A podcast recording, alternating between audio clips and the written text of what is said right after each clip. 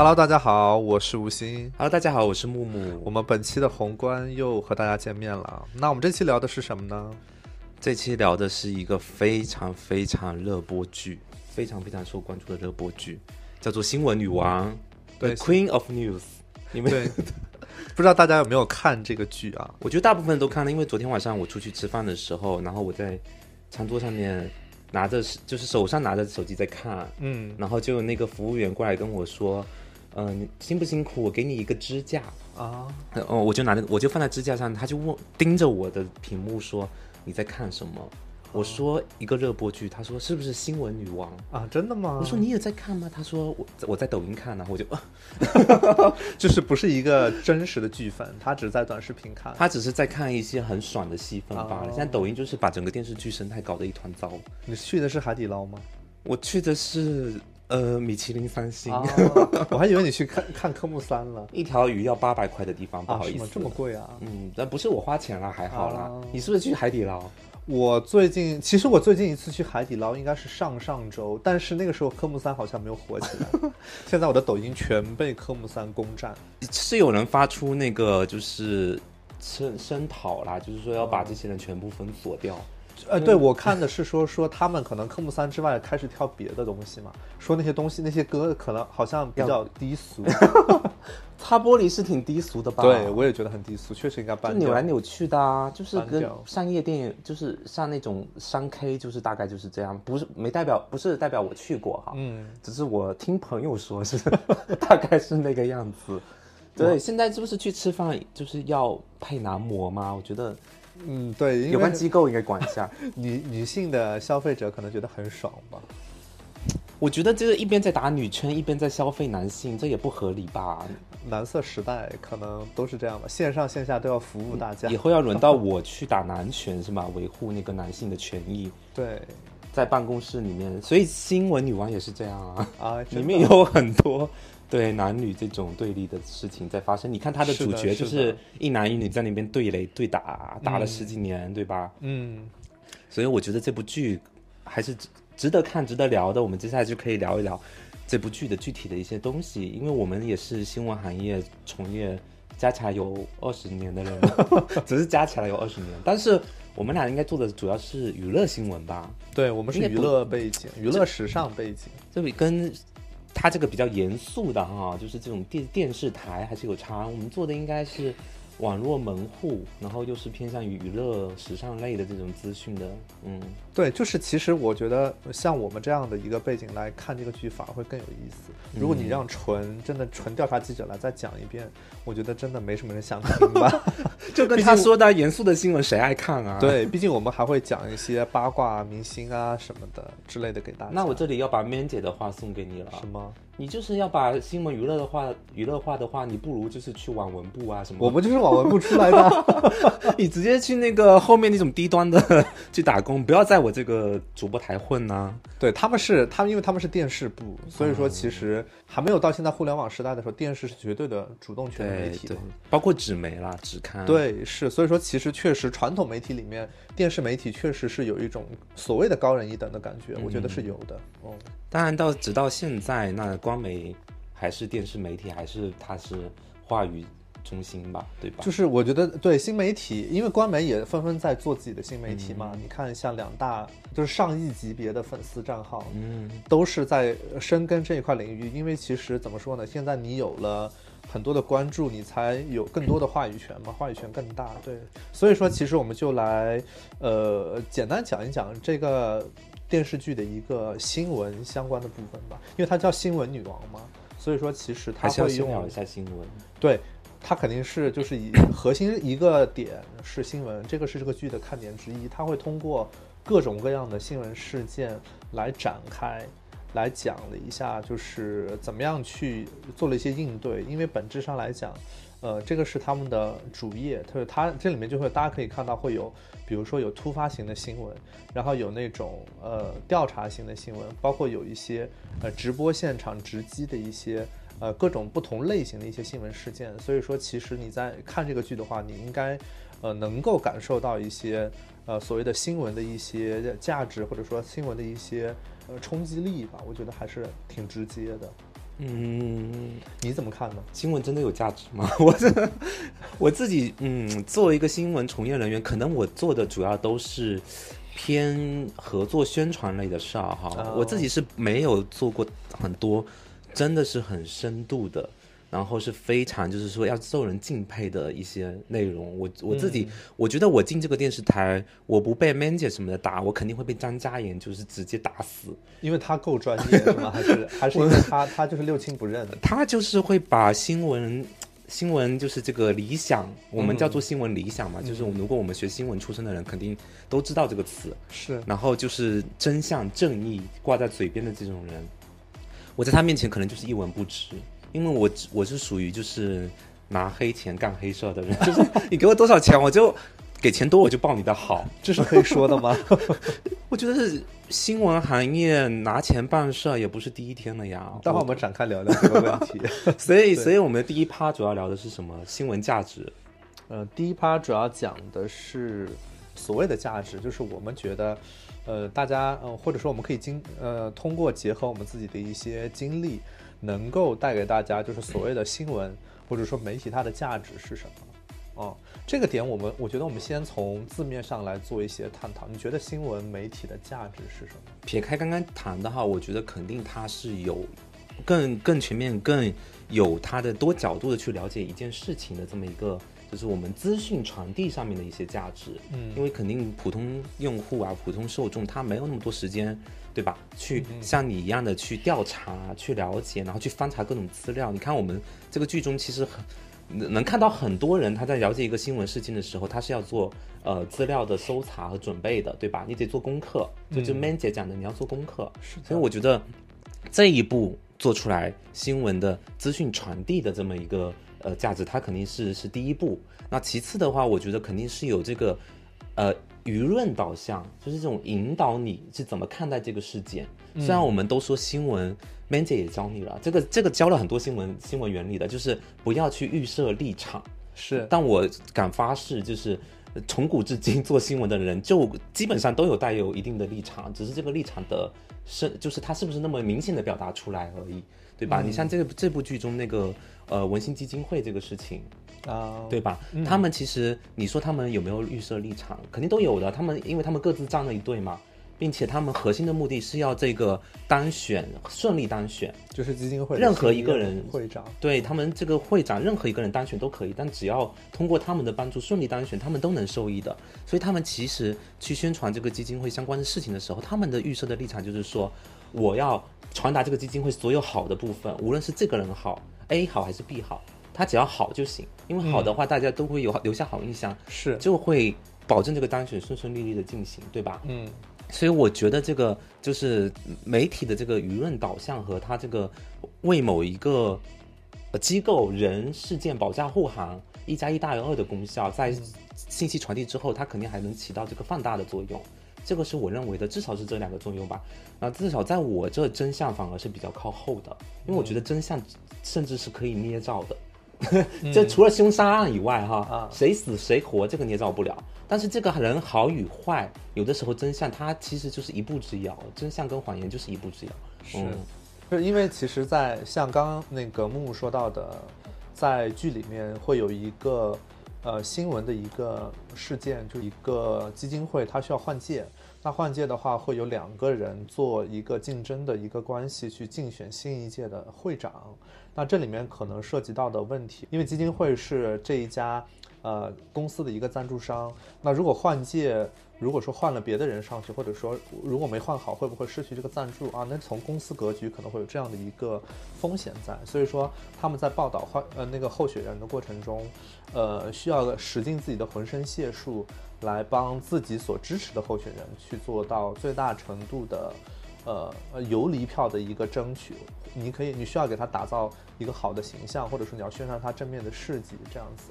那这里面其实和我们自己就是工作生活当中碰到类似的事项目，或者说类似的情况，你这边有吗？我们可以跟大家分享一下，因为我觉得大家呃会比较喜欢听这种偏具体的案例的一些事情。我自己的情况，其实我大部分时候，就像我最开始说的，嗯，我是比较偏向于就是合作关系，嗯，跟文心基金会这个会挺像的，就是因为像我经常对接的，呃，首先就是艺人方，就是比如说艺人呃工作室啊、艺人宣传这种的，哦，他们要宣传自己艺人的东西嘛。然后第二个就是品牌方，就是它可能包括呃时装类的品牌，或者是香化类的服装，然后珠宝啊这些，包括汽车这种，就是他经常会做一些呃娱乐媒体或者时尚媒体投放的。这两种身份的人是我经常能够对接的。那我跟他们的合作就是就是比较倾向于呃拿钱办事儿了，因为他们大部分就是会进对媒体进行，比如说一整年或者某个季度的一些。事事件型的投放，然后要你去出一个案子，就是帮他去推广他的品牌，或者帮他推去推广他的艺人。那这里面我有个问题，我问一下，就是你你是偏植入型合作，还是偏商业定制？都有做过，都有做，都有做过呀。就是植入型的，一般就是这个品牌跟艺人合作，一般就是看他品类嘛，就穿搭型的，他艺人能不能穿，能不能用。然后像汽车这种大宗商业的的这种就是大大件商品的，你肯定是要有一些落地活动，对吧？盛典啊，然后艺人要跟这个车有合影啊什么的，或者就是说他要定制广告片呀，然后投放在我们这个媒体上啊，我们给他做一整个，就是包括呃呃剧本啊，对吧？然后分镜呀，然后整个拍摄的企划呀这些，其实我都有做过。那我我的核心核心是说，我做这我我做的事情。属于算是创意广告类型的工作了，嗯，对，这就是它没有，它不是新闻，你知道吗？嗯，我我创造的个报道，对我我做的是类似于这种商业合作的报道，嗯，然后宣传的报道，然后我们是一起共创一个内容，嗯，然后。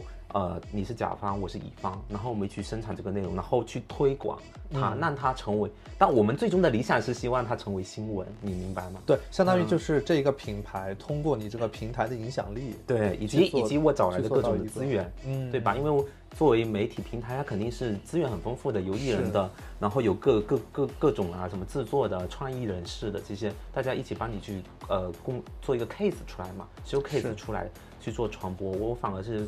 比较倾向于这一点哦，然后小时候当然也是在某一些新闻媒体的时候，也是收过钱替人发发过稿的，这个算吗？这是可以说的吗？这车马费大家都知道吧？啊，对，媒体其实有车马费这个事情，我不知道大家知不知道。其实每一个每一个媒体类型吧，不同类型，比如说有财经媒体啊、体育媒体啊，我相信，呃，大大小小的活动都会有车马费这个形这个形式。的一个合作方式啊，我觉得是见怪不怪的吧，这个很正常。一般就是去门口签一下字呢，给你一个红包了。然后，然后，如果你不能到，你可以让他转给你了。就是，但是，但是稿子还是要发啊。那稿子一般都是人家写好的通稿，嗯，找一些广告公司或者是什么媒体公司帮他写的啊。所以这种其实相当于就是一个现成的新闻稿上你的媒体。对，我就他就是收集收集链接，你这个都不用怎么推，你有个链接都行。他有深度的，呃，合作的话，他肯定会有对你提需求的。那前提也是你一个好，你是一个好的平台嘛，嗯，对吧？那不然你可能就是有三五百块钱就给你打发走了。明白？哎，我问一个问题啊，就比如说有没有明星主动找到你说我想上你们刊？当然是有啊，因为我那时就是跟大家说一下，就是我前工作的前一两年是在某一个门户专职做娱乐新闻，嗯，那后来呢，我是跟吴昕同学分开了，我自己去做了一段时间的。呃，传统的时尚媒体纸媒，嗯，对，也在比较有名的杂志集团，嗯，对，所以那那那本刊现在是不存在的。这个这个是因为宫斗啦，这个这部戏蛮戳我的，其实它的宫斗戏也蛮戳我的，就是跟我所经历的，就是实在是太像了。但我们后后续再讲哈，对，可以先讲说我这家家这家媒体里面我所就是。呃，经经历的这个就是艺人他想要上刊的这么一个事情，嗯，因为作为一个还不错的杂志，大家都知道杂志有五大，很可惜我不是那五大之一。你这个范围已经很小了，说出来，现在五大变四大了，这个新闻有关注吗？因为某一本刊的那个就被收回了，刊号被收回了，还有时尚先生对吧？因为他是国外，我我们的版权合作都是要中外合作的，因为他是国外的刊头嘛，是，他需要跟中国的出版社合作，但是那个商标什么。的都算是他的，他得授权啊。然后，如果你打打开杂志的那个版权页，你就能看到上面都会挂一个出版，就是中国的出版的那个呃出版社，嗯然后那那里的主编啊什么，接下来才是咱们熟悉的。呃，某些已经离职的呃女魔头相相当于，相当于嗯是这个杂志，就是出版社是一是一道需要合作的，因为出版社它有发行权。对你得要跟他，就是他，你得要做刊号合作，嗯你才能发行就是海外的这种杂志，因为它是海外的刊头嘛。嗯所以像最近的这两本刊，就是因为它的母公司要收回它的刊刊号刊头了，这种大概是这个意思。这里面有什么瓜之类的吗？它为什么要收回？这个我就唉没有去了解，呃没事，你可以去了解一下。我可以后续了解一下。但是嗯，这个事情就是也蛮蛮常见的。但是它毕竟是大刊，因为你看，像比如说五大刊，在艺人心目中分量很重。对，就是我觉得收回去，并不代表它的咖位一定会掉。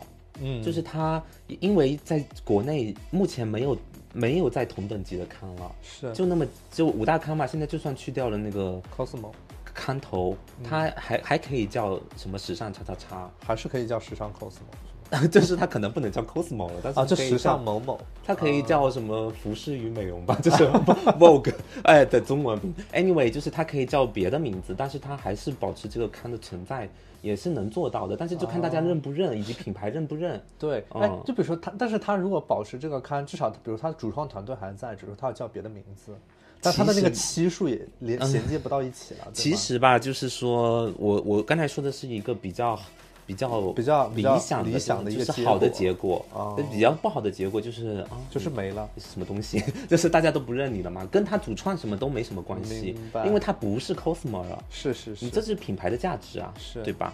哎，杨紫不是刚上 Cosmo 封面吗？所以啊，是他收掉之前拍 的，是吧？应该是吧，所以嗯，之后再上可能就是叫叫别的了，大家选择更少了嘛。可能杨紫会说你不要给我上了，你不要不要上了，不要啊对，就觉得因为他没有那个档对啊，你不是那个，你发出来就哦等于随便发一本啊。对但，因为我哎，告诉大家，我也做过一些垃圾的新媒体，也是骗过一些艺人上 上电子刊的，所以，所以我就是有些艺人，就是呃，回到刚才的话题啊，就是说五大刊就是大家都知道要你要争取的，那这个东西无论是无论是你自己咖位到了，但你作品够硬，对吧？嗯，那因为像 Vogue 啊这种杂志，它肯定是咖你的人选的这个量级的。当然，现在因为某一些人上位之后，这个量级就是变得很奇奇怪怪哈。他最近也是你说的是？谁？谁奇奇怪怪？张宁吧？不是，就是谁哪哪一封是有惹到你可以说吗？不好吧？好就是一个蛮重要的月份吧，我没有猜错的话。反正就不好啦，就不能上。嗯就这种咖位就是往后排八千里外啊。对，而且你得有三而且他是单人上，我觉得这个有你点过分。就是群风、多人群峰开峰始嘛，都这些东西都是都有影响的。单人风肯定是最最难上的最难上，的而且是含金量最高的，而且月份也有关系嘛，大家都是金九银十嘛。那广告商可能整一整年最重的投放就是在比如说秋冬季，因为他们一般就是那个预算比较充足，或者说是他们这个新品。新品要上了，嗯对吧？然后以及秋冬季什么的东西，它也比较价值比较高什么的，反正有各种因素的作用下，它可能某几个月份会比较重要哈。哎，那比如说上封面就是 cover story 的明星的，你们的一个沟通流程大概是一个什么？我们会有封面编辑，啊。然后封面编辑一般跟明星编辑或者明星总监是要一起联动的，因为有的时候咱们的封面也不是明星哈，有的时候也是一些模模特特啊，哦或者是一些商业人士啊，因为像南刊是有蛮多时候是一些商商业界的男士，就是比如说像王或者运动界的，王，对对，你像 GQ 这种的，他的人选会比较丰富，啊他不见得都是影星嘛，最近 GQ 是费翔和杨幂 有一个对谈哎，挺好的。anyway，就是就是那个会不会一般会有封面编辑跟明星总监或者明星编辑他们一起去跟主编去碰说，呃，什么样的人选，可能在、嗯在年初很早的时候就定了一整年的调，该是谁谁谁谁啊，谁。这么久吗？这么早都要做很很早都要做一些规划，当然你可以变嘛，因为这个人可能档期不行，或者他呃可能不过过去了哈，就是可能他不像去年一样的，或者前几年一样的，因或者今年评了一些奖，有人是三金加持了，那他那他会加插队吗？会吧？这肯定要插队啊！哦你这种什么金马金像，当然有些奖现在也也不能不不能怎么算数了哈，就反正奖反正就是三金加持这种东西肯定是能算分的，嗯。对吧？还有以及广广告商、品牌主指明，就比如说啊，会 Burberry，、会有代的啊，他的代言人或者大使 Burberry 就指明哦要。比如说周冬雨上，哦对吧？类似随便举个例子哈，就是一定要他上，而且一定要这个月上，因为他呃这个月这个一季的东西是要重推的，啊，那这个风衣是一定要上广告那边来一讲，就是立马就要上。呃，那个如果是如果涉及到商商业投放，那那个市场部是肯定就直接来了。嗯，就是出版人那边一般是带市场部这条线，他们一般就是啊就是一样的，相就是它那相当收钱。消息能够很快的对齐嘛。主编是肯定是要知道的呀就是因为上刊这一关还是在主编那嘛，但是呃客户投放或者指明客户下的年单了，指明要周冬雨在九月份上，嗯对吧？那 Angelica 是肯定知道的呀。哎，但有没有那比如说，如果是那种特别突发的，会给你们写所谓的 cover story，最短的时间是多少？什么叫最短的就时间？就比如说，我要指明周冬雨上，嗯，但现在是三月，我要他四月上，有这种吗？太临时了，那个。如果已经排好的，就看大家的沟通了。就是本本来这一封该是谁，那可能你哦涉及到跟他的团队对吧沟通，以及他的广告主啊，对，不代表三三月有有广告主，就是四月没有啊，明白对吧就？这种广告主应该也会提前比较久给到，所以说也算是准备时间很对呀、他一整年的那个、哦那个投放规划，其实我为什么说可能年初或者去年年末就会定，就是因为人家一整年的、呃投放的规划，你也是都知道的，也该年单也该续约了或者是什么的，你都会盘一下嘛。盘一下之后，人选我们从呃新闻工作者的角度，就是从内容的角度，哪些人选是值得上刊的这一年，包括他们想推的一些，像如果你是真的时尚杂志，你是要推模特的，那哪些模特是新人什么的，你是要推的，你是有自己的一个选题的，这个就提到我们要有选题规划。对。一整年的选题你得定出来，封面人选和他的故事，他所代表的人群，以及他怎么跟我这个杂志或者纸刊的调性统一嘛，啊对吧？相当于杂志这一边的编辑团队需要定选题，从内容的角度，大主题，对如说选题的角度，对，很很很长的一个选题。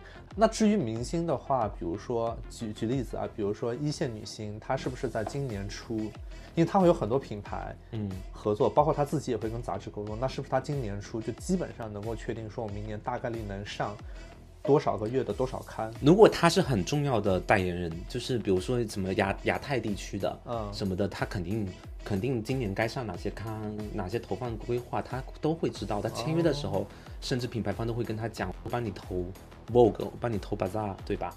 都会跟他说。啊，所以说其实就是一线女明星，她其实比如说在团队在帮她那个安排行程的时候，时尚这一块，至少封面这一块是很早就能够定下来的。当然了，哦，当然，当然也也会有一些突发情况嘛，这个这个都很难说。但是，但是就是他对自己整体今年在品牌和呃，就是我们所谓的这个商业杂志上面的一些亮相，他应该大概心里要有会有数。因为品牌方今年的一些需要他配合的活动，他也是会知道的呀。一般都是这样，品牌方今年比如说有秀在上海要做。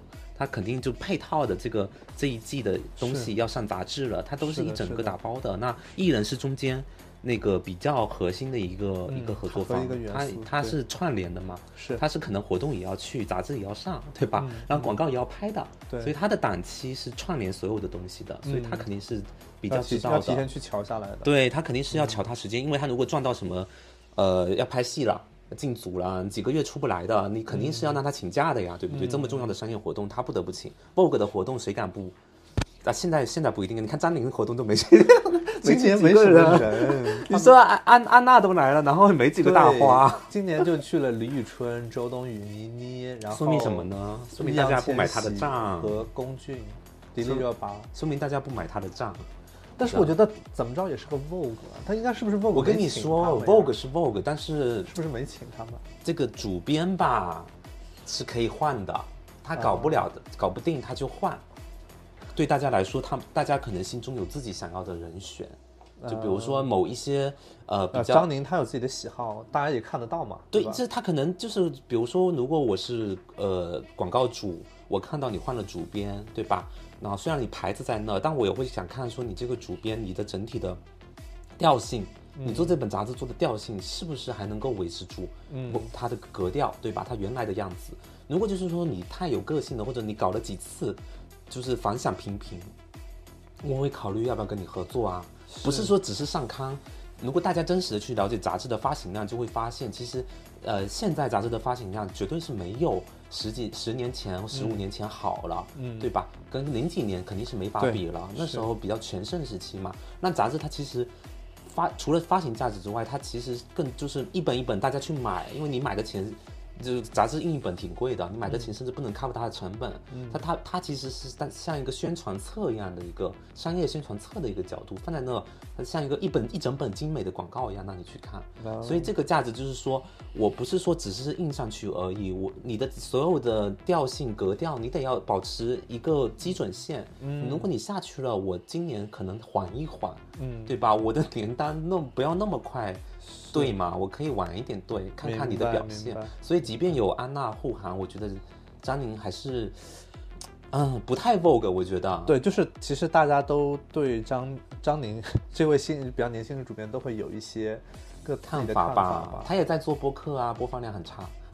哎，我那个我看那个就是有公众号说，不是安娜来了以后，不是就给就是 Vogue 中国招副主编吗？啊、对，有好像是有在发出消息，我觉得应该招一个中国背景的，对就就是确实实实在在的是土生土长的，对，还是要入乡随俗嘛。这个就是真的就是很老实老本本分分的华人，嗯最好是出出生在的，出生在中国，长大在华语环境里的把安吉的，丽卡叫回来。就是他可以去海外读书嗯什么的，那都无所谓。但是他骨子里面得是一个中国人，因为只有中国人懂懂得懂得中国市场，以及懂得中国女性要什么。因为这啊这个岗位女咖嘛不，好不好招，就那么几个人，那就是高招就那么几个人，最好啊。他不会再去做了，人家现在照样能够跟那个谁谁吃饭什么的，他不用再回去了。是他现在是资本嘛，对，就是我我我想说的就是说，哎呀，你帮我扯太远，就是特别远。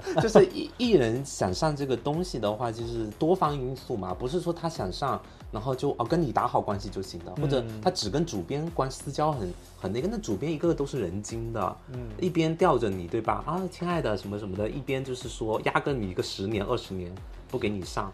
对吧？挺难的你也知道自己什么什么等级，对吧？你也该就是 Man 姐说的，人要知道自己在，也不是 Man 姐，好像是许诗晴说的，啊，就是跟那个呃徐小薇说的，人要知道自己在什么位置，几斤几两，大概是这个意思嘛。嗯，就是这个这句话放之四海通用，就艺人也该知道。所以不是说媒体有这个宣传的曝光的价值，然后你就什么人都可以得到曝光，你自己得有这个分分量嘛。然后是的，是的，你自己有作品，有你的地位话语权，你有客户买单，这整体啊什么都是一整套完整的你个人打包的一个形象在那，它就它就有它的价值。是的，这个价值当然会影响媒体对你是什么样的一个态度，以及嗯要不要传播，对吧？那我只说好的方面啊，因为媒体抹黑人也是很有一套的，对吧？这个得交给你了，因为我不怎么抹黑人，我都是我都是把人家宣传在一个 good way 上面。对，这啊，那你比如说你讲一讲你做，比如说你做杂志的时候，你做的最成功的一个报道，我做杂志的时候没有做什么深度的报道，我全部都是就是合作的也行。拍时装片什合作，么的。比如说，比如说客户满意，或者说品牌满呃明星满意，这样子，整个报道在内部同事之间也比较不错的一个。你举个例子就可以。这个很难讲哎，因为因为那个一般来说就是报道这个事情，其实更更专业的就是它角度应该放在那种嗯写特稿的人身上，专题组，嗯，然后专门写那种大稿当时是时装。编辑吗？我那时候算是明星啊编辑，明星就是专门做明星合作和拍片，啊然后配合商业投放，让艺人来做一些，就比如说来拍一些呃那种小短片，然后来艺人品牌方拿去宣传的嘛。那你就点评一下你拍过的女明星谁 好时尚度是吗时尚度，或者说有没有一些让你很不爽的故事，或者有没有谁特别敬业这种？我觉得夸人好，我可以说出名字来。可以啊我认为我拍过的艺人里面，好拍的啊嗯周冬雨算好拍。嗯，虽然她某一次的盛典被大家说不够时髦 是吗？就是不时髦，但是她啊属于那种瞧一瞧，她能拍出好照片的，因为她有，就她不是标准的美人，嗯你能明白吗？然后个头小小瘦瘦的，然后她就有有点像小男孩，嗯这种在时尚圈如果拍大片的角度来说是能就是能出片的，只要照妆造到位。嗯，杂志杂志社妆造不会差的嘛，嗯然后包括好多摄影师一加持，他其实能出好片，他也出过不少好片，但他的好片不是那种就是说，呃，能跟舒淇那种，他不是那种艳丽，对，他不是那种就是说呃性感到不行，他没有那性感啊，走那嗯种女性曲线美啊，对吧？嗯你像那个陈曼拍舒淇的那种感觉就不是，长曼拍它就是完全另外一个感觉。嗯啊，我好像说到了摄影师是谁了，大家查一查，可能也知道那期封面是什么。嗯但我是觉得，至少从现场来看，它是不错，但它但它不是我主 own 的，因为它是封面嘛。嗯我那时候主要还我以我那时候的咖位，我就只能做新媒体拍摄这种的，嗯对吧？以及电子封面的拍摄嘛这种的。然后其他好拍的，但是我在别的媒体做的，因为也拍艺人嘛，但是不是太时尚的拍摄。但是从拍摄的现场的这个感觉来说，我觉得那个倪妮嗯和杨幂都算是能会拍的，嗯，对就是她很出片，他们很出片，而且就是给他们的衣服可能就是平平无奇，因为我那时候。呃，也没有被分到，就是说很好的、很好看的衣服嘛，就是只是这种活动拍摄，就有点难瞧到很好的服装。嗯对，然后因为虽然也是奢侈品牌哈，但那个衣服我本身觉得款不好看，但没办法，只只给我这一套了。嗯我然后他一穿又是在一个酒店房间，乌乌泱泱的几十个人堵在房间里啊面。那个时候是不是很早？就是大家拍很早拍酒店片，因为现在大家很流行 酒店出图，可能要返给衣服方。那时候很早了，那那都一一一四年的、一五年的事儿了，啊就相当于他在酒店休息的时候，我们去拍一组图。有对他楼下就是他要出席的活动，啊然后媒体不是就是得想办法出片嘛，现在都转交给工作室了，工工作室了工。作室会找那种第三方的摄影师，对对对长期对，合作的，对对对对对。但是以前这个工作还是媒体来做，因为啊就是只有我们有这个闲工夫啊，给人家拍酒店片嘛。现在这个艺人工作室拍酒店片多花成本啊而且也是内卷的结果。非常你不发你不拍，人家拍对吧会？被粉丝骂死。那时候艺人其实都不太爱拍这种片子，其实我觉得这都是增加工作量的是的因为他这套衣服，他可能又要多换几套衣服才能下去，然后又占用时间，时间又很紧，然后对乌乌泱泱的，他身边有品牌的人，有他自己的宣传，又有我们媒体人一个房间就那么小，几十个人都看着他盯着他，嗯然后他在那边就就一张床一个几个枕头让他拍片，你说多为难他？我要我要是那我换位思考一下，我绝对拍拍不好。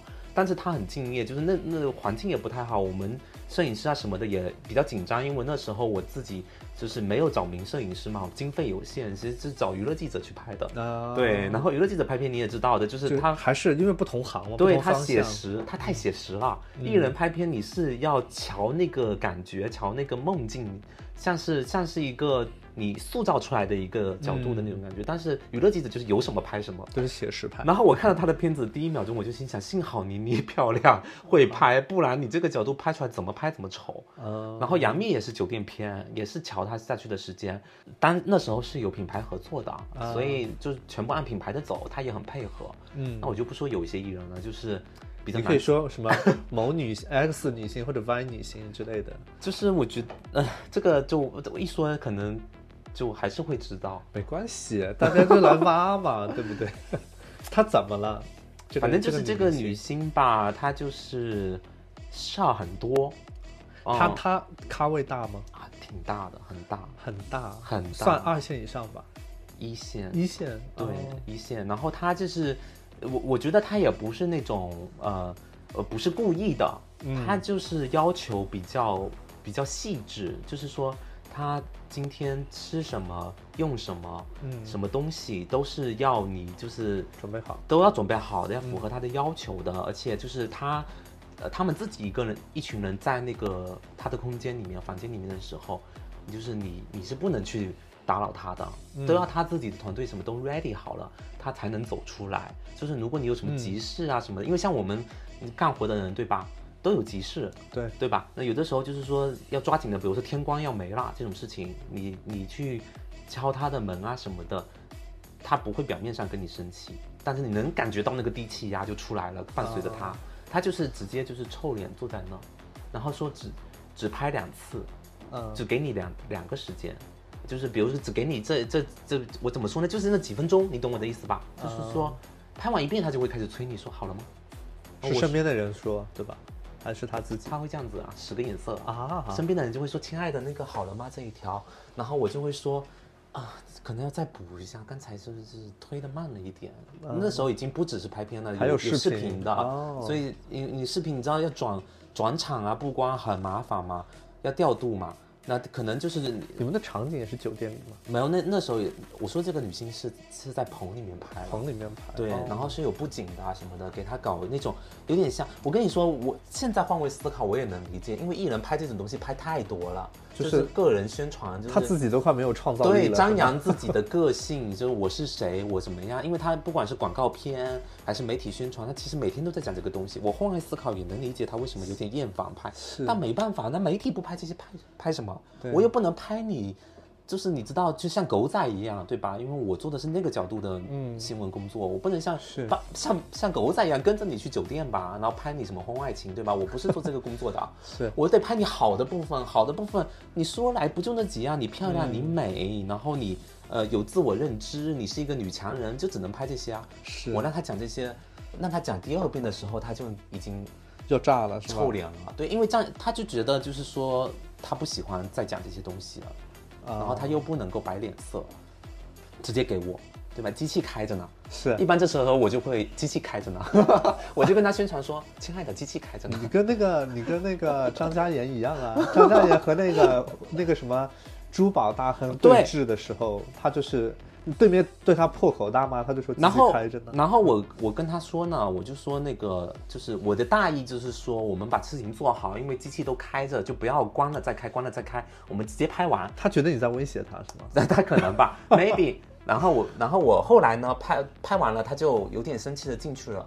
哦、啊虽然他换衣服时间都很长，其实我们都我们都 ready 好等很久的，然后就拍了很短的时间。我就说算了，这条就这样，因为我可用可不用嘛，就是也不用在现场跟他掰扯了。然后呢，工作人员里面跑出来跟我说：“亲爱的，我想看一下刚才的片子。”嗯，然后我说好啊，可以啊，你现在看吧。他看了一下说，这些东西能不发吗？因为它里面有一些他的表情不好，他可能意识到了，嗯就是他的那个眼睫毛什么，跟他可能白了一下眼什么的，就这种角度啊的东西他都要删掉。而且他进去以后才让他工作人员跑出来跟我说，说你刚才所有机器的片子都不能用都不能用，就是他这几条都不能用。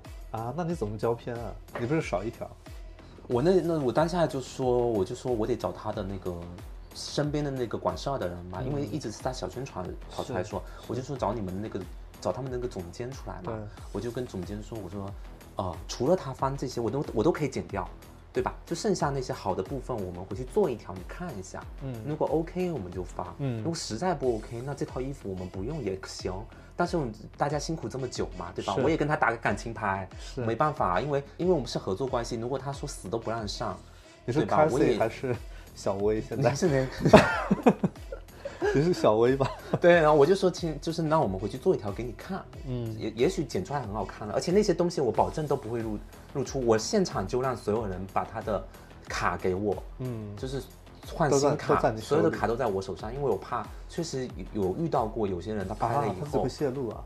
对他拿去卖，或者说拿去给给就是别的媒体随便发的，也有这样子的不负责任的人也是有过，但现场都是我合作过的人嘛，我是就是就像片子中其实记者嗯跟摄影绑定嘛，我那种也是绑定了几个团体，我们都都比较熟，啊但是我还是收上来了，呃，明白，相当于就是你们其实互相信任的合作者，但是为了让对方安心。安心，然后你就是做了这个动作。对，我就说你就也算我你你你，就是比较机智嘛，因为我跟你说，大确实做新闻工作者在现场，尤其是跑现场的人，我也算跑现场，对，转瞬即逝，有的东对，西有的东西就是你要很灵活，就是说，就是说，也许你一句话就会让这个东西它就付之东流了。只要你、嗯你跟他对不到点上，因为毕竟你们之间没有什么强的这种契约关系，是一定要配合你的，对吧？是的是想可能想翻脸啊什么的，当下也是可以做的。对吧？所以这时候就看你个人的情商和你灵机应变的那个程度了。但我不像 man 姐和枪战跑出去拍，对吧？我只是应对一些艺人他比较个人化的一些发火的部分。我还曾经遇到一个男艺人，现在已经完全没有声音了。查无此人。对，那时候还蛮火的。他那时候就是我是中午拍摄他，他下午一两点有活动，然后我们也是在酒店套房里面拍，嗯一是呃时间挺赶的，然后我就想着说，呃赶这个时间嘛，就是大家因为衣服也挺多，三四套呢，可就四十分钟时间可以拍。我就心想说，大家就是集体就是忍一忍，嗯就不用吃，不要吃东西了，然后就是抓紧拍。哦，我跟他宣传人员，他宣传到的时候，我就问我说有没有饭，嗯我说我叫了，在路上，但是可能其实你并没有叫，其实我并没有教，哦我就想骗他先拍。呃我压根没想管他午餐，因为他下午那个活动一点就要就要去了，根本没时间吃饭的。他又中间又排了这个活，这不是我的问题啊，是。对吧？我就说那个，我就说在叫了，在路上，但是要时间，我们能能不能先拍？艺人不干，嗯。艺人当场发火，因为他是自己做了，就是家里带了饭盒出来的，他就把饭盒拿出来，我们所有人东西都摆好了，在那旁站在旁边，他摆出来慢条斯理的吃，吃了整整三十多分钟，而且还训我，他训我的原话是说，也得吃了饭才能干活呀，你不让人吃饭啊。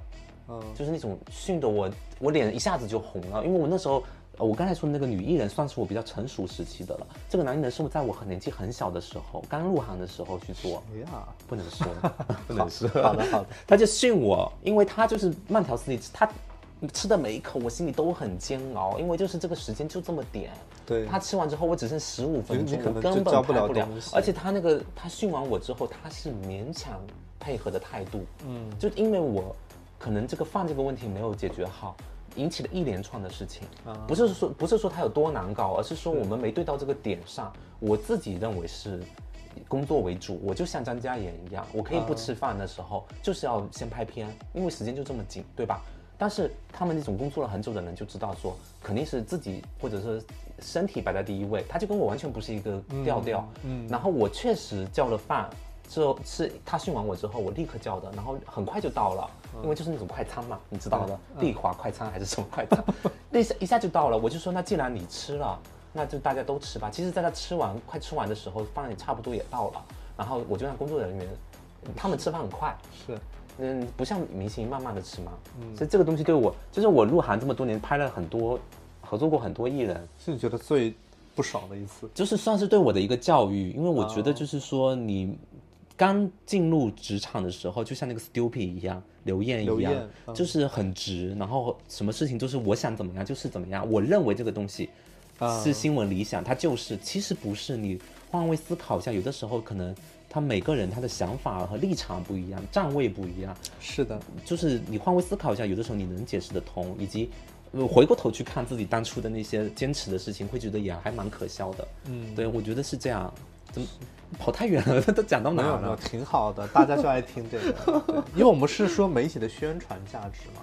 那刚刚提到的不是说那个明星为了上杂志嘛？为了上杂志，为了上媒体他会怎么配合？对，然后配合中间也会给你大甩脸色啊、大黑脸啊，这些都很正常对，啊。都很正常然后会挑你的刺啊，就挑我这种布景灯光啊，他能挑一堆。啊。而且他不，艺人一般出来做这种东拍摄，他不是那个作恶的人，他会把他的不满对让他的团队来表达，然后你就知道是他本人的意见哦，嗯你还还就把对吧？你你得要调整好心态去面对他，啊然后他表面上又会转过来啊，亲爱的，怎么怎么样他不？成熟，我觉得我碰到过的那种艺人，特别特别顶级的，嗯，呃，那个艺人，他就是很难瞧他的合作，因为他也很忙。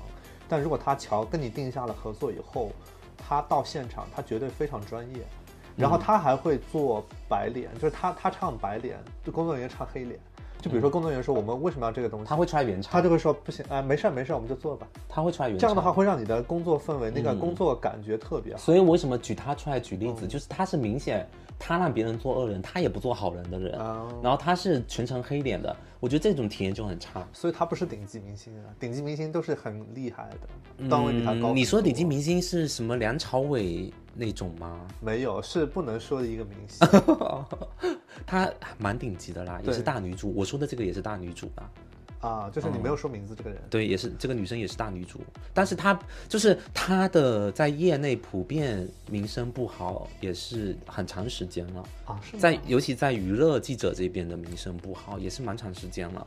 啊，知道，嗯，你自己猜吧，你你应该能慢猜，你应该能知道了。呃，慢慢猜。嗯然后这个方面的话，就是宣传价值，呃，就至至于我们自己的专业来讲，因为有很多，呃，像你看娱乐圈有很多需要宣传的项目，你看电视剧、电影、嗯综艺节目，对吧？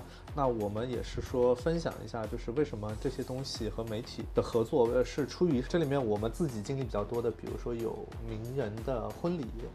对这个事儿，其实是大家看到，比如说一个明星结婚哈，可能有一个非常盛大的婚礼，那这里面也会有各种各样的媒体，呃，各种各样的一些报道的形式。这里面其实和这个剧里很像的点，就是我们也需要去抢独家，抢独家的内容。比如说，我有很多我的竞争同行，那我能拿到你的。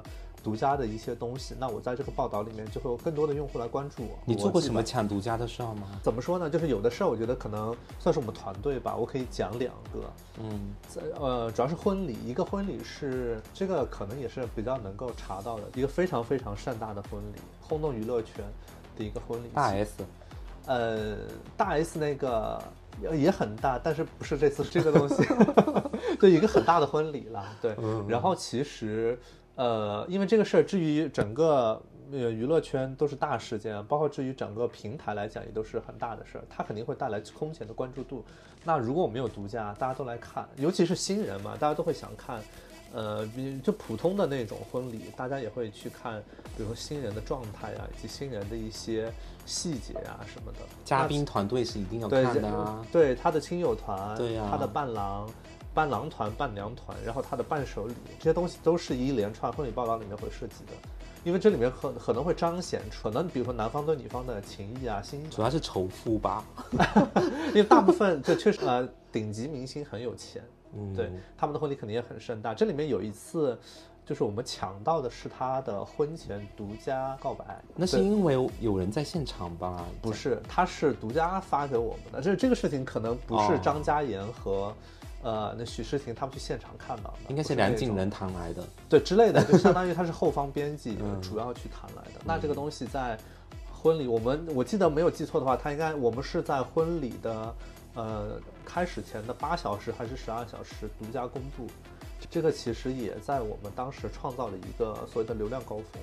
因为因为你是最可能算是非常早就爆出很独家的关于他们婚礼的两个人之间的那么私密的东西，非常它是非常很多因素东西，嗯对，这个东西其实你真的要去争取，你需要去跟，也确实有像你一样会跟。呃，明星去谈，那我可能我要什么？那他可能说，那你能给我什么？就是一个互相也是个利益交换。所以你们给了什么？高推，就是大推。然后我们可能会长线合作，我们在其他的合作中会给他一些着重的一些资源。那和这个剧里面提到的那个就是人性基金会这个其实很像。嗯，我们会通过一些我们自己有的，以及我们所谓的媒体的宣传价值，给到一些倾斜，然后换取独家。这就是做新闻的，大家都会碰到一个事情，对，这个是一个。所以那个婚礼的女女生有被有像那个文心基金会的女生一样被打吗？啊，没有，他 们是非常甜蜜的一个告白。甜蜜，现在还在一起吗？现在的话，现在的话，大家可以去搜一下就知道了。我如如果谈到明星婚礼，我记得我那时候刚入行也没有几年哈，嗯，第二年还是第三年，第二年吧。那时候就是在那个直播间疯狂的给大，我有点像 Stupid 那时候啊，给大家疯狂的图文直播。谁呀？你你你你说说一个字母。谁？这是什么明星的婚礼？对，这是 H 姓男星的婚礼。H 姓男星的婚礼。对啊，你是相当于你是水军。我不是水军，我是官方直播间。官方直播就是啊，你每一次就是会去发一些图。对，因为告诉大家到什么阶段。就是那时候分工很。很就是人很参与的人很多嘛，大家都有啊分配不同的工作，比如有的人负责更新页面，有的人负责可能社交媒体，有的人负责就是直播间，对吧？我是分到直播间，我那时候作为一个新人编辑，一个人要扛直播间，真的压力还蛮大的，因为我得关注所有的讯息。不管是你这个独家直播，还是现场谁在微博上发了一个什么小鸟的图，现场的伴手礼，你就跟那个剧里面的导播性质一样。对，我我得控所有的资源，所有讯息，因为直播间是。那时候不算不算说特别特别火，但是那个在线人数也挺高的，因为毕竟我们还算是门户嘛，对吧？可能我记得好像是不是有百万人在线啊？那很牛了，有有点忘了哈，反正就是人数也挺多的，然后大家就会在里面催我说怎么还没开始？怎么还没开始啊？就是你说网友，网友，网友入了直播间就开始留言说怎么还不开始？然后也会跟我说别家媒体好像开始了。我那时候就是页面开了几十个，又要关。呃，关注所有其他竞品的网页，那个滚动新闻，还要关注呃直播间、社交媒体，还要关注那个什么呃我们自己的记者，对吧？啊前线记者，的独家内容。然后他们拍的独家内容，还要关注我们合作谈来的东西，是不是？嗯虽然他排位没有像你这种就是超前的，肯定是靠前的，但是嗯很多独家就是这种现场的独家，有的时候他会在后面才发给你，对吧？是所以在这种情况下，有的这个这个反而靠后了，那我全部盯现场的东西，哇，那这个对于狂发，我一天晚上不知道发了多少条 对对于图文对于你的那个考验也很高，因为你需对要对各种物料做排序。对他整个婚礼现场，可能从下早上开始我就候着，一直到呃，好像到晚上很晚了，就他嘉宾都快走光了，啊，然后才那个呢，对吧？我记得那场直播下，我整个人就是心力交瘁，就是我觉得 Stupid 应该学习一下，他只问了三四个问题，在那个他直播的时候，对，嗯哎，其实正儿八经的大型的媒体或者说大型的新闻事件，确实像刚刚木木讲的，才是一个比较正常的媒体的状态。对剧里面呈现的已经是一个浓缩版。对，毕竟你看我拿到一条片子，感觉就能来交差，对我们来讲的是远远不够行的远远不够。不行，你像他很多在那个后，就是后方编辑室里面、剪辑室里面，他去盯那个片子的过程，其实那个他展现的很少，但那个是我们的常态。我们大部分时间都是这样，一个一首先你拍摄。然后胶片、胶片剪辑你是都要盯的，对吧？然后你片子的数量会很多很大，是你都都是你还要分类，那么？哪些东西在哪些时段出，这些东西对于我们，因为因为我们在网上嘛，我们的时段没像他那么少，对它可能就那么几个黄金时段。到互联网上面，就像那个太文太太吧，应该是文太太的方太太，方太太，文太太是 谁？就是那个那个那个太太啦，啊就是太太说的，就是说她都觉得转型晚了。那时候啊其实作为网媒，我们二十四小时都是黄金时段嘛，从早到晚。夜班、大夜班，对吧？对我们你二十四小时都在24小时走转，而且你所有的片子啊什么的，来了就做，来了就做，然后你你什么时候都能发。有的时候你好的东西在这个时段发出来，它这个时段就是黄金时段，嗯所以你可想而知有多多紧张、多吓人。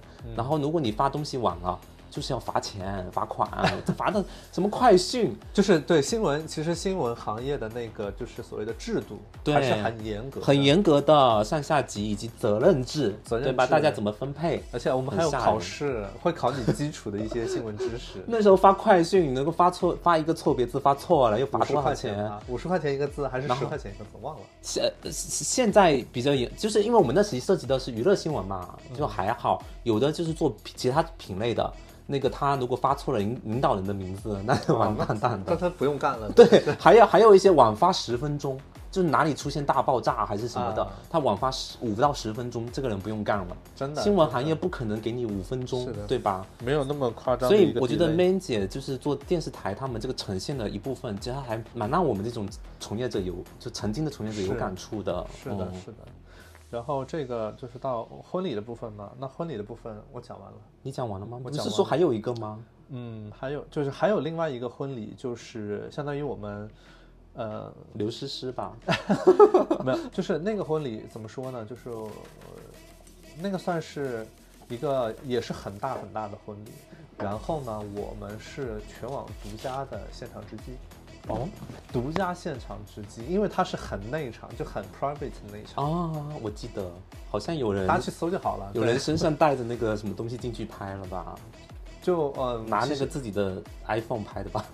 其实就是那一场，呃，就是可以讲，就是说那一场婚礼，就是我们我们平台就是就是百分之一百、百分之一百二胜出，就是我们的角度是非常 close 的独家直击，Close 是指拍的很近吧？很高清，哦，非常高清。嗯这个东西真的是没有，就是你根本不是你偷拍能够做到的事儿。嗯比如说像那个他们那个狗仔拿无人机偷拍，拍不到那么你说的是大 S 婚礼吧？架那个云梯拍，也也没有大 S 大 S 婚礼，其实就大 S 那一年的媒体之间的竞争没有那么白热化，其实嗯。还好，因为它也不算很 private，它会也会有现场会有一些，其实它有开放一些。他自己不让媒体拍，但是现场所有名流都在发都在拍都在发，对，有点类似于那个了，那个。那个谁啊，那个照片很丑的那个谁，谁秦昊的老婆啊伊能静，哦，对，伊能静那个婚礼真的是。伊能静的婚礼吧？类不是他那个真的，他不能怪媒体，因为他那个灯光实在是太差了。可是婚礼现场都是紫紫蓝蓝的呀，对对吧？是，那呃尤尤其是 after party 那种。after party 他又喝的，肯定喝两杯了吧？那脸红的肿的。对，所以说那个那个真的，就是我觉得可能就是综合因素吧。他自己我觉得这个照片能够被流出来也很也很后悔，现场为什么灯没有打亮一点？但是这种东西它既然一出来，它就成新闻了。就像闷姐说的，怎么可能删掉？删不掉。对啊，就是大家手机里面都存的啦。对，所以说，然后我再说回那场婚礼，然后后续的话就是我们是独家到什么什么什么程地步度，就是嗯我们直播的那一个微博账号的昵称直接上了热搜。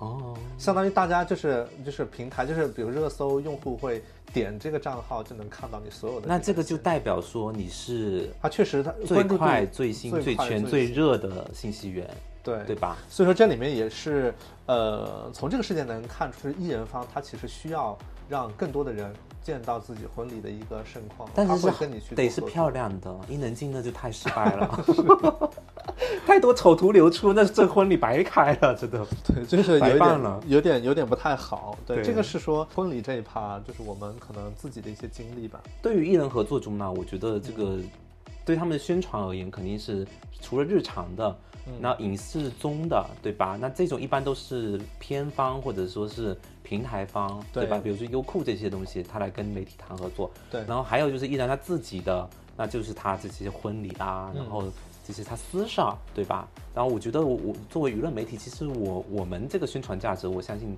大家也看能看到吧，对吧？那不然的话，哪有那么多艺人的这么多就是他很 close 的角度啊这些东西的，我们还是有一些价值的啦。当然，我狗仔有它的价值吗？这个我觉得可以单开一题哈。对，可以之后大家有兴趣了解。毕竟我们俩都不是。做狗仔的呀。对，我们聊狗仔可以单独出一期跟大家聊一聊。身边有人做狗仔相关吧？对，我们可以找一些知名的狗仔来跟大家，呃，还是说大家觉得他们该下地狱？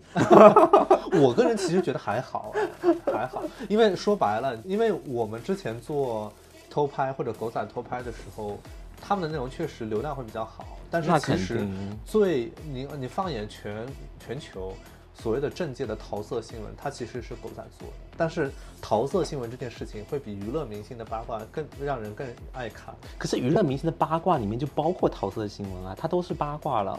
对，所以说我就觉得狗仔这个身份，它很有存在的价值，因为它能够提供很多谈资。你是说它是那个那个起到监督的作用吗？从好的这层面去剖析其实在。在国外确实是这样的，因为你看国外很多就是怎么说，有一种呃新闻的模式，就是比如说明星的图片，他今天去哪里了，比如说什么凯特王妃穿什么样的东西去买菜了，嗯嗯之类的，或者说谁哪个高官和哪个明星一起去吃饭了之类的这种东西，他可能这种很不经意的抓拍，这种这种确实是狗仔会做的事情。这种很 很香港杂那种八卦杂志的风格哎，他们每因为很多都是周刊嘛，对每周要出蛮多内容的，所以他们也不是天天都那个谁结婚，对吧？对，没有那么多大的，没有那么多。大的新闻，那娱乐新闻里面就包含这一部分。那吃了吃穿用度，然后对抱抱小猫小狗也都可以。那个什么黑珍珠空袭，对啊，大石怪空袭珍珠港还是什么的，这 个说的是谁来着？大使那个没有是就是晒黑的谁？晒黑的顾里吧，是不是？霍采洁吗？不是吧？不是吧？哦，小 S 他们那一群的啊，范晓萱。范晓萱，他们两个短发的时候有点像，我都搞混了。范晓萱就是什么黑珍珠大石怪，是大石怪吧？还是黑珍珠？黑珍珠，黑珍珠。就是港媒，哎，那其实那时候做编辑啊，或者说做娱乐新闻的时候，起个好标题是非常重要的。对，因为这个好标题会让你的用户觉得说你的新闻很好看，你有什么印象深刻的标题吗？就也是港媒取的呀，人造人造人那个，太损了。可是你你自己没做出什么好标题，还是太损了，你不想说啊？挺多的，但是我真的觉得忘记了，因为标题这个东西每天生产每天生产太多了我每天可能就是几百条的生产，都忘记了。所以娱乐编辑或者娱乐记者是最命的人，嘴巴最贱的人。就是他其实这个这个事情，就取标题这个事情，它是一个重复性的工作。你做久了以后，你会快速的去 get 到一个内容的一个核心看点。啊、你是其实是从用户视角但是也有一些个人风格在吧？会有，可能会有一些套路，它有一些格式什么的，啊、会有一些这种。所以某些媒体的惊标题很惊悚，那就是它这个平台的要求了。对吧？嗯也不是说一群记者讨论出来就之。前的那个叫什么什么什么咆哮体，就是风行过一段时间，后来全全部都是几个感叹号。三个感叹号，其实我觉得那个很羞辱我们的职业，你知道？就感觉这个事情很简单，其实取标题没那么简单，也挺嗯难的。嗯你取一个好标题不错的。有好标题奖吧？对，平台应该都做过好标题奖。嗯，当然没有大家扣钱扣的多啦，毕竟每天发的文章太多，那错别字一大堆。是在所难免，在所难免。所以说这就是网媒跟电视媒体的不同。嗯嗯，呃，媒体价值这一趴，其实我个人是觉得它的一个价值是毋庸置疑的，就是看你怎么去运用它。而且这个其实到现在来讲，我就现在平台加媒体，就是比如说你要去做一个营销动作，或者说一个曝光的动作，你需要去了解不同的平台的规则以及不同媒体的选取。这样的话会让你自己的项目能够得到一个更大的曝光。无论你是品牌还是你是一个企业，你需要让你自己在公众建立一个好的形象，你需要去了解怎么去跟不同类型的平台跟媒体合作。你需要认知到他们的价值，比如说这个媒体它是它的用户主要是 for 比如说什么样的人群，这样的话，如果跟你品牌很契合的话，你跟他合作会达到一个怎么说呢，就是一加一大于二的效果。嗯，我觉得你讲的太 to B 了啦。嗯就是从公众的角度，我认为新闻就是媒体的角这个价值，像我刚才说的传递讯息，还有一些就是放大或者是缩小它的一些讯息带来的作用，还有就是有当然是有这个监督的作用啦，对吧？像除了但你说我们的八八卦狗仔有没有起到一些监督作用？我刚才也有说嘛，我觉得也是有的。有的那天天有那么多机器盯着你，你作为一个公众人物，你怎么样注意一下自己的对呀、呀、不要随地吐痰之类的。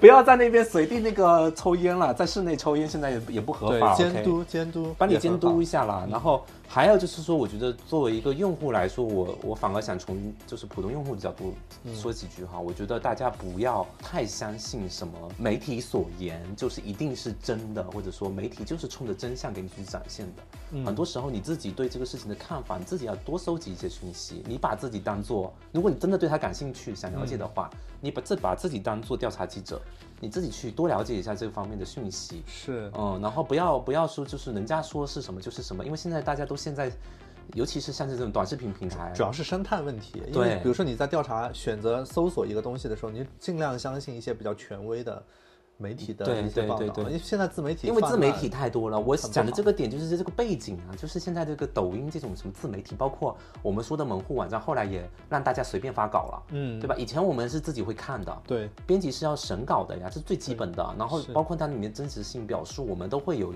一个人工的判断。那现在你只要不是里面的内容就是反动，对吧？